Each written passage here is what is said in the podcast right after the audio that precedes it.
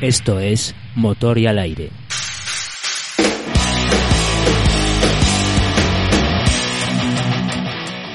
Muy buenas, yo soy Emilio García Falque y en el programa de hoy tenemos la suerte de volver a tener al compañero Esaú Rodríguez, el podcaster que aparece donde menos te lo esperas, para hablarnos de los combates aéreos en la década de los 90 y por qué la Fuerza Aérea de Estados Unidos mantuvo una gran superioridad en esos años. Te dejo con Esaú, espero que disfrutes el programa. Despegamos.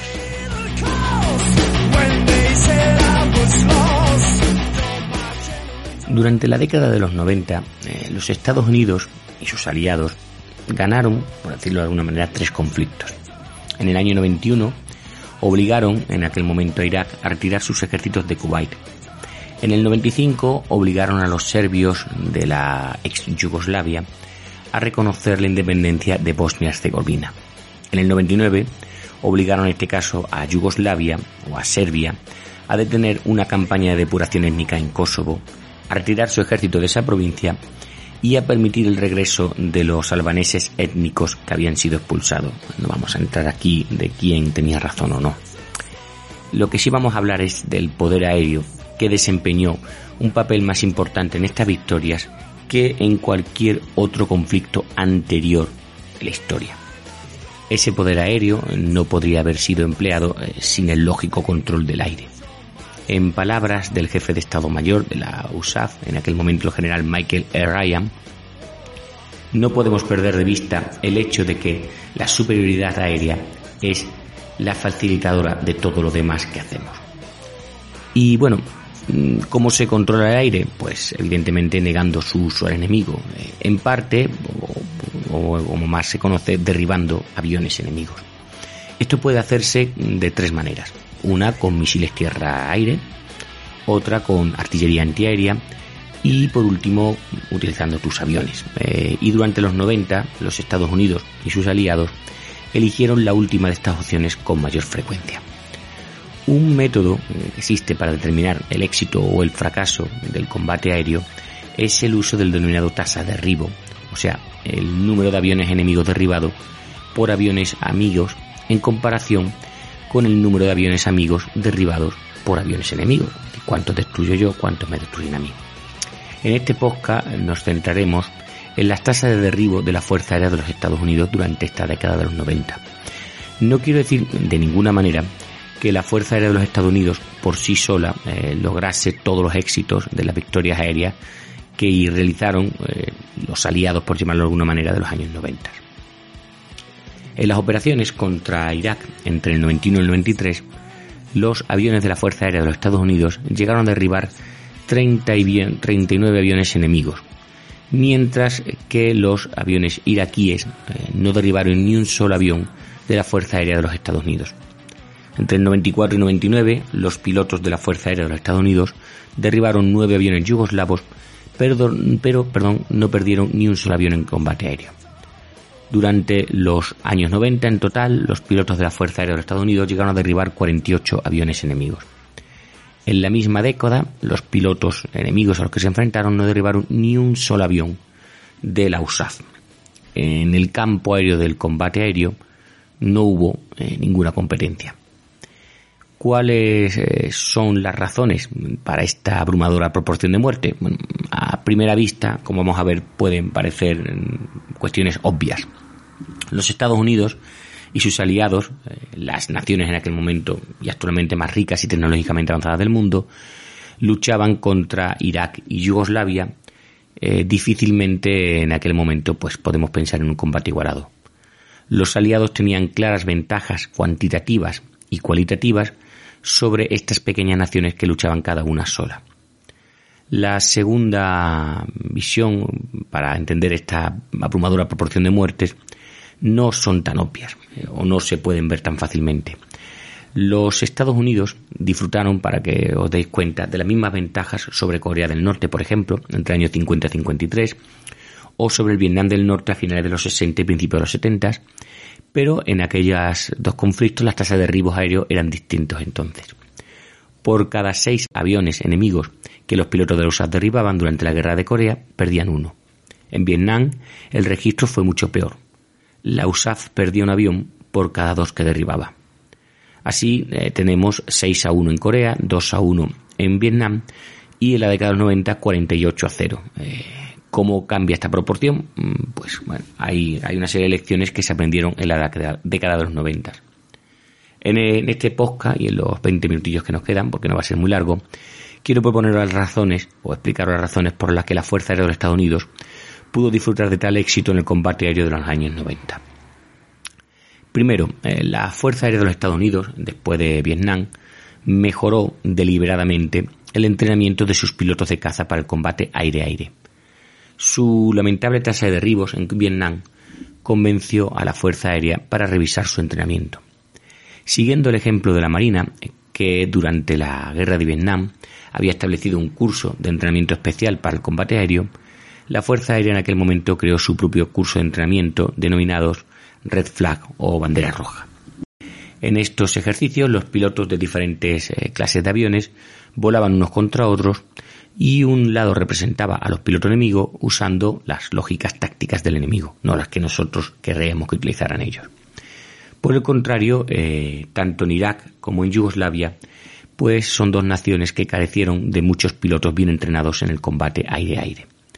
En la larga guerra que tuvo Irak contra Irán en la década de los 80, ninguno de los dos bandos había dedicado gran parte de su esfuerzo al poder aéreo. A pesar del bajo nivel eh, que hubo de combate aéreo, algunos de los mejores pilotos de Irak se perdieron en la guerra contra Irán. Por su parte, Yugoslavia y los serbobosnios también carecían de mucha experiencia en el combate aéreo y no se entrenaron para ello tan extensamente como lo pudo hacer la USAF. Tanto en Irak como en Yugoslavia, los pilotos utilizaban en gran medida, utilizaron en gran medida aviones soviéticos eh, que habían sido entrenados por asesores soviéticos y con tácticas soviéticas. Las eh, sanciones internacionales contra Irak y también contra Yugoslavia los convencieron de que conservaran los repuestos para aviones y el combustible para ellos, restringiendo los vuelos de entrenamiento. Así pues, la preparación de los pilotos iraquíes y yugoslavios pues se vio afectada por las pocas salidas de entrenamiento permitidas. Los pilotos, por lo tanto, de caza de la USAF no solo estaban mejor entrenados, sino también mucho mejor equipados que sus oponentes en la década de los 90, ya he comentado que las sanciones internacionales habían restringido la disponibilidad de aeronaves operativas en Irak y Yugoslavia. En la época de la Guerra del Golfo, la mayoría de los eh, MiG-21 eh, que tenía Irak habían quedado varados en Yugoslavia porque estaban siendo reparados allí, porque el mantenimiento era más barato. El colapso económico de la Unión Soviética y la voluntad de la Unión Soviética y más tarde de su heredera Rusia de cooperar con los Estados Unidos y los aliados privó tanto a Irak como a Yugoslavia de todo el mecanismo, todas las piezas de repuestos y materiales para, para prepararse para una guerra aérea o para llevar a cabo esta guerra aérea. La tecnología eh, también le dio a la USAF eh, las mejores armas que sus oponentes, o mejores armas que sus oponentes. Durante el conflicto de Vietnam, en el que el F-4 multipropósito no había superado completamente a su oponente eh, en aquel momento, el MiG-21, fijaros que luego se encontrará en la guerra de, de Irak, el mando aéreo táctico de la Fuerza Aérea pidió un nuevo caza de superioridad aérea que pudiese superar la amenaza de los cazas soviéticos existentes y de los que pudiera haber en el futuro. Y el resultado fue una, una belleza. Fue el F-15 Eagle, un avión tan avanzado que un cuarto de siglo después de su debut seguía siendo el arma de combate más importante de la Fuerza Aérea de los Estados Unidos y de muchas naciones. El F-15 era superior para el combate aéreo a cualquier avión debido a su maniobrabilidad. Sus misiles le permitían derribar aviones enemigos, como el MiG-25 Fosbat soviético, que por su parte podía volar más rápido y a mayor altitud. El Eagle, que voló por primera vez en el 72, fue el primer caza que tenía un empuje mayor que su peso, eh, lo que le permitía acelerar mientras ascendía verticalmente. Tenía un sistema de radar de pulso Doppler en el morro y fue también el primero caza con capacidad look down, shoot down. Esto me han explicado que lo diga así y es la capacidad de exploración y disparo a cotas inferiores una capacidad eh, que se dice que posee eh, este sistema de radar y es capaz de detectar, rastrear y fijar un objetivo que se mueve eh, pues fuera del, horizonte, del punto de vista del radar, digamos. Llevaba o lleva el F-15 un cañón de 20 milímetros y hasta 8 misiles aire-aire. El F-15 fue el primer caza de la Fuerza Aérea de los Estados Unidos diseñado principalmente para la función de superioridad aérea desde que debutara el F-86 unos, unas dos décadas antes. Los pilotos de F-15 llegaron a derribar 39 aviones enemigos durante la década de los 90, incluyendo 35 de los 39 aviones iraquíes derribados durante la Operación Tormenta del Desierto en el 91 y 4 de los 5 aviones yugoslavos derribados durante la Operación Fuerza Aliada en el 99. Otro avión de combate de la Fuerza Aérea de Estados Unidos importante para el combate aéreo en los 90 fue, pues, otra preciosidad, por no decirlo, el F-16 Fighting Falcon. Aunque no fue diseñado principalmente para el combate aéreo, el F-16 podía realizar bien esta misión. Al entrar en servicio la Fuerza Aérea en el año 84, el F-16C llevaba un cañón de 20 milímetros, hasta seis misiles aire-aire, dos de ellos en la punta alar los eh, pilotos de los F-16 Fighting Falcon en la década del 90 obtuvieron un total de siete victorias aéreas, dos contra Irak en el 92-93, cuatro sobre Bosnia en el 94 y una sobre Kosovo en el 99. En los años 90, por su parte, los aviones enemigos no consiguieron derribar ni un solo F-15 ni un F-16. Por muy avanzado eh, que fueran algunos de los aviones enemigos, eran eh, en aquel momento un, solo una sombra de los aviones americanos que sus diseñadores trataban de copiar en gran medida. Por ejemplo, diseñado para competir con el F-15, el MiG-29 entró en el ejército soviético en el año 83. Al igual que su antagonista americano, llevaba un radar Doppler con la capacidad Look Down, Shoot Down, tenía también un empuje mayor que su peso, podía lanzar misiles desde más allá del alcance visual y llevaba también 8 misiles aire-aire. En cierto modo, el MiG-29 era superior al F-15, eh, tenía un cañón de más potencia, presentaba un, sistema interesante, un sistema de compuertas auxiliares sobre los motores que se abrían junto a la cabina de mando en la base de las alas y les permitían el ingreso de aire a los motores desde arriba y o cerrarlos en forma momentánea. Eh, bueno, cerraban, digamos, la entrada principal de las toberas de aire de los motores gemelos con unas compuertas grandes que bajaban para evitar pues que en, pistas de aterrizaje o despegue poco preparadas pues ingresasen o entrasen por aspiración piedra o basura a los motores de abajo, lo cual podía afectar evidentemente al rendimiento y la potencia de la nave. Y como digo, aunque podía volar más rápido y más alto que el F-16, seguía siendo inferior eh, al F-15 tanto en velocidad como en altitud. Por supuesto, eh, los propios aviones de combate de la USAP fueron solo en parte responsables del éxito. Tenemos los aviones, tenemos los pilotos, pero los misiles aire-aire eh, que llevaban eran pues igualmente muy importantes. El AIM-7, el Sparrow, y el AIM-9, el Sidewinder, ya se usaron en Vietnam, pero no eran muy efectivos entonces. Entre mayo del 72 y enero del 73, solo el 10% de los misiles Sparrow dieron en el blanco. En el mismo periodo, solo alrededor del 11% de los misiles Sidewinder alcanzaron sus objetivos, más grandes y pesados que los Sidewinder, eh, que buscaban el calor, los Sparrow tenían un mayor alcance, una ojiva más grande y una capacidad para ser lanzado en todo tipo de, clima, de tiempo. A diferencia del Sidewinder, no podía ser disparado eh, en esta misión de dispara y olvida.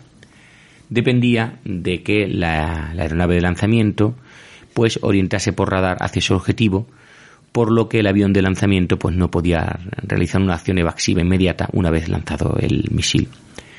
Las versiones mejoradas del Sparrow y del Sidewinder los hicieron mucho más eficaces eh, en los Balcanes de los años 90 que en el Vietnam de los 60 a los 70.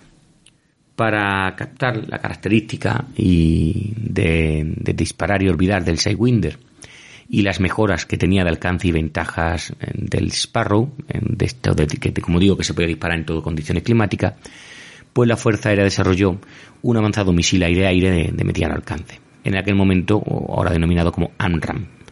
También su designación es el AIM-120, que se utilizó por primera vez en combate aéreo en el 92. El AM-120 lleva su propio radar, de modo que el piloto de la aeronave puede dispararlo, realizar una, una acción evasiva inmediata y estar eh, razonablemente seguro de que el misil encontraría su objetivo. El AM-120 dio a los aviones de combate de los SAF de los años 90 una letalidad de la que careció en Vietnam. El misil de interceptación aérea de elección en el 91 era el Sparrow. En el 99 fue el AMRAAM. En el 91 los misiles y cañones eh, por infrarrojos pues, todavía derribaban aviones enemigos, pero en el 99 los AMRAAM fueron los que contabilizaron todos los derribos. Los pilotos de la USAF en Vietnam usaban el misil Sparrow regañadiente en las grandes distancias para las que fue diseñado porque había un problema y es que temían que en algún momento dado el avión derribase un avión enemigo.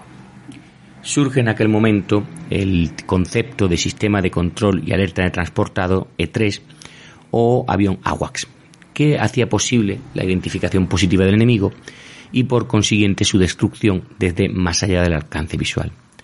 El E3, vamos a llamarlo así, eh, era un avión Boeing de cuatro motores o, parecido a un avión Boeing de cuatro motores con un disco de unos 30 pies de ancho que giraba a unos 11 pies por encima de su fuselaje. No estuvo disponible en, en Vietnam, el AWACS apareció en la década de los 70 y transformaría el paisaje del combate aéreo de forma espectacular. El E-3 daba a los pilotos de la USAF la confianza para lanzar sus misiles de interceptación aérea de largo alcance y derribar más aviones eh, que solo podía ver en el radar. De 23 derribos con el misil IM-7 por los F-15 de los SAF durante el periodo comprendido entre el 17 de enero y el 28 de febrero del 91, 16 fueron desde fuera del alcance visual de los pilotos.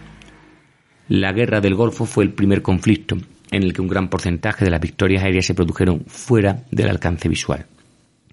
Además de permitir estos derribos a larga distancia, los aviones AWACS a menudo pues avisaban a los cazas a los que servían de la presencia de, cazas enemigos con los que enfrentarse.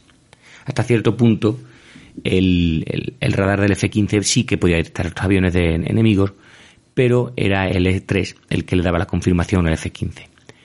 La combinación de los nuevos aviones de combate, diseñados especialmente para el combate aéreo, esta generación de misiles que hemos visto, interceptadores aéreos, y la presencia eh, del E-3 AWACS, pues contribuyeron enormemente a este récord que hemos visto de los cazas de la Fuerza de los Estados Unidos en la década de los 90.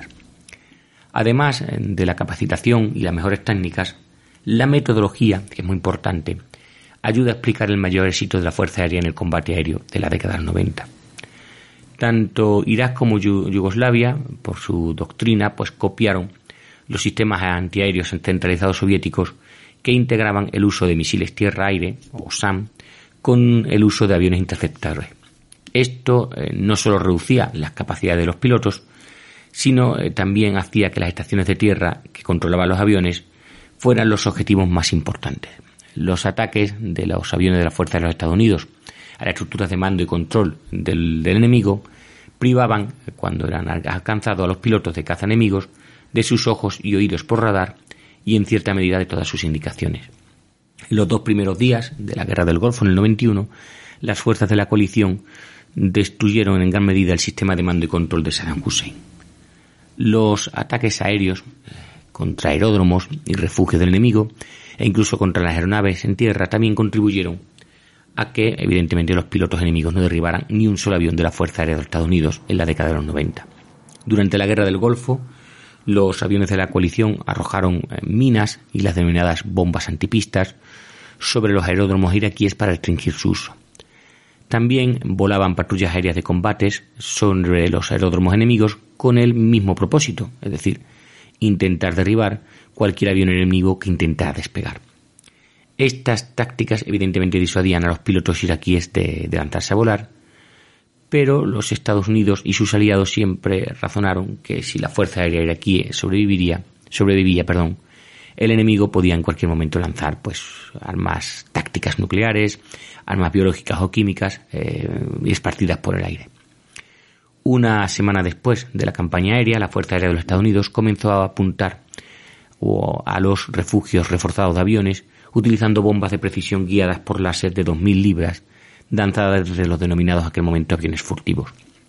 Poco después de que comenzaran los ataques contra los refugios de aeronaves iraquíes, los aviones de combate iraquíes pues comenzaron a huir en gran número hacia Irán. Aviones de la coalición volaron patrullas sobre el este de Irak y llegaron a derribar a 13 de estos aviones que huían. A pesar de los esfuerzos de los aliados, más de 100 eh, aviones de combate iraquíes llegaron a escapar a Irán. Si queréis más información sobre el combate aéreo sobre la guerra de sobre Irak, sobre lo que pasó con estos aviones eh, iraquíes en Irán y demás, os recomiendo un podcast de este canal titulado El destino de la Fuerza Aérea Iraquí. Y bueno, la, la superioridad numérica de los aviones de la coalición, tanto en Irak como en Yugoslavia, hizo que los ataques aliados y estas patrullas aéreas que he comentado de combate pues fueran factibles. A los aliados, que también participaron con Estados Unidos en estos combates, hay que darles eh, también algún crédito por el eh, dramático índice de mortalidad, 48-0 que hemos dicho antes, de la USAF en los años 90. Por ejemplo, en la Guerra del Golfo, la coalición, que la conformaban varios países, envió el doble de aviones de combate de ala fija que los que Irak podía poner en el aire. Esto permitía a los aliados realizar muchas más salidas que el enemigo para misiones de superioridad aérea. Durante la tormenta del desierto, una gran mm, variedad de aviones volaron en equipos de ataque. Mientras que los F-16 atacaban objetivos terrestres y los F-15 defendían a los cazas enemigos, los F-4 atacaban las defensas aéreas del enemigo, como los emplazamientos de misiles tierra-aire. Los F-111 eh, tenían misiones de interferir los radares en enemigos y los AC-135 y los EC-130 pues estaban en órbita para misiones de reabastecimiento de combustible y para las cuestiones de comunicaciones aéreas. Bueno, Irak eh, no y Yugoslavia no derribaron aviones de la Fuerza de los Estados Unidos con sus propios aviones, en parte porque eh, dependían de otras armas, como hemos explicado por su doctrina, para hacer el trabajo. Esto había sido así en Vietnam, donde el fuego terrestre de armas antiaéreas, o sobre todo misiles tierra-aire, supuso el 90% de las pérdidas de aviones que tuvo la USAF en combate. El fuego terrestre iraquí representaría el 100% de las pérdidas que hubo de combate de los aviones de la USAF. El fuego terrestre derribó 17 aviones de la USAF en los conflictos de la década de los 90 de estos 17 aviones que perdió la USAF en los años 90, Irak derribó 14 durante la Guerra del Golfo, los serbios derribaron uno en el 95 y dos en el 99. Durante la guerra aérea sobre Serbia en el 99, la OTAN no pudo destruir completamente la capacidad de misiles tierra-aire de Yugoslavia. Los misiles lanzados desde la superficie y los cañones antiaéreos siguieron representando una amenaza mucho mayor para los aviones que los propios eh, cazas enemigos. Los cazas, a veces, eh, los cazas enemigos, digo, a veces solo servían de cebo para atraer a los cazas de la Fuerza de los Estados Unidos a zonas donde había una gran concentración de misiles tierra-aires o de artillería antiaérea. Y vamos con el último punto que contribuyó a estas victorias tan desproporcionadas y es que es la geografía. La geografía contribuye a, o contribuyó a la deficiente actuación del, en el combate aéreo de los cazas enemigos de los Estados Unidos y sus aliados en la última década del siglo XX. El entorno desértico de gran parte del teatro de la guerra, del Golfo eh, privó tanto a Irak como a los Estados Unidos y sus aliados de una vegetación en la que esconderse, pero evidentemente la superioridad aérea de los aliados hizo eh, que Irak fuese mucho más vulnerable en ese entorno. La superioridad aérea permitía a los Estados Unidos y a sus aliados atacar objetivos iraquíes profundos, muchos más fácilmente que los, eh, los que Irak podía atacar a los objetivos de la coalición. Los cielos despejados sobre el teatro y la falta de vegetación pues dieron a los Estados Unidos la capacidad de destruir el sistema de mando y control iraquí y acabar con gran parte de la fuerza iraquí en tierra. En Yugoslavia no tenemos desierto, tenemos cielos más nublados, una vegetación más espesa que hacía que la Fuerza Aérea de Yugoslavia fuera menos vulnerable a los ataques aéreos en pistas, en hangares y en estructuras de mando y control, pero eh, los factores geográficos también contribuyeron al mal desempeño de Yugoslavia en el combate aéreo. ¿Por qué? Porque los aviones de Estados Unidos y sus aliados de la OTAN podían atacar Yugoslavia desde varias bases dispersas, eh, de Italia, desde Grecia, desde el norte, del sur, en fin, desde cualquier región, y mientras eh, que ellos sabían en todo momento de dónde iban a venir los aviones eh, yugoslavos. Además, el territorio relativamente pequeño de Yugoslavia hacía que sus eh, bases fueran mucho más vulnerables que las de los aliados. Así pues, y para terminar, durante la década de los 90, los Estados Unidos y sus aliados lograron victorias en las que el poder aéreo jugó un papel más importante que nunca. Los, los vencedores de este combate aéreo, pues evidentemente merecen parte del crédito porque eh, negaron al enemigo el uso del cielo.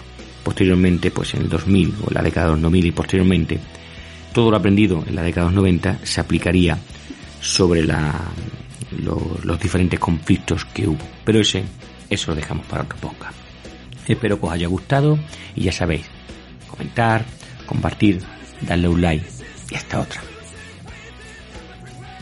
Muchísimas gracias a Esaú por este audio. Nada más que añadir, solo deciros que las músicas que han sonado al principio y al final son de Revolt. Un abrazo, nos vemos en el próximo programa y buen vuelo.